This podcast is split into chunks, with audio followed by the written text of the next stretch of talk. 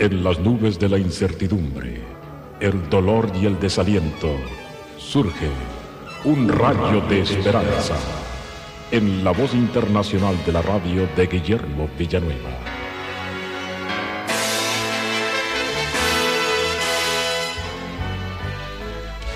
En una charla en el programa Reglésalos, a través de la red Columbia, el señor Daniel Isenberg, director de una organización que se encarga de buscar a personas perdidas, aquellos que no quieren ir a la policía utilizan sus servicios, dijo que en 16 años ha podido localizar 165 mil personas, hombres, mujeres y niños.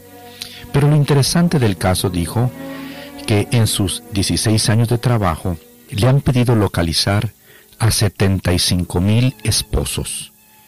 Y durante esos 16 años solamente le han pedido localizar a 12 esposas, 75 mil esposos y 12 esposas en un término de 16 años. Es interesante esto, ¿verdad? Pero la pregunta sería, ¿por qué los esposos preferentemente dejan su hogar.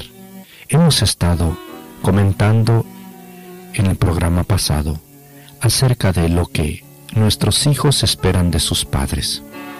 Y hoy voy a hablar sobre algo que es muy importante que nuestros hijos esperan de nosotros para que podamos tener hogares edificados en la unión y la felicidad. El Señor nos dice en Efesios 5:33, por lo demás, cada uno de vosotros ame también a su mujer como a sí mismo, y la mujer respete a su marido. Nuestros hijos anhelan que los padres no se peleen, que no haya rencillas entre ellos. El corazón del hijo y de la hija dice, papá, no trates así a mamá. Mamá, no trates así a papá. Nuestros hijos no quieren que sus papás se injurien, se menosprecien, se maldigan. Nuestros hijos anhelan que papá y mamá no se griten el uno al otro. Por eso es necesario que, con que uno calle, basta, porque la Biblia dice la blanda respuesta quita la ira, mas la palabra áspera hace subir el furor. Proverbios 15.1. Nuestros hijos anhelan también que sus padres no sean rencorosos. Recordemos que el rencor es del diablo, el perdón es de Cristo. El Señor nos ha dicho que no se ponga el sol sobre nuestro enojo. Así es que no debemos de ser rencorosos, no mantener este rencor en nuestro corazón en contra de nuestro cónyuge. Nuestros hijos anhelan, desean que sus padres no se enojen. A veces no es tanto lo que se dice, sino como se dice, la actitud nuestra. A veces el enojo se manifiesta con un látigo de desprecio, con un silencio terrible.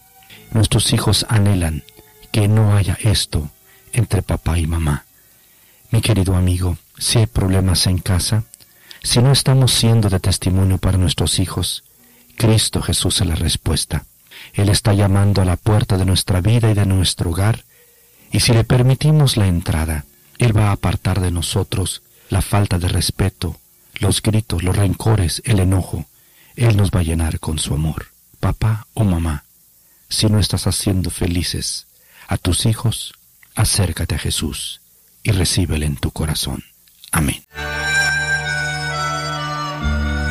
Esperamos que esta audición, un rayo de esperanza, haya penetrado en su corazón.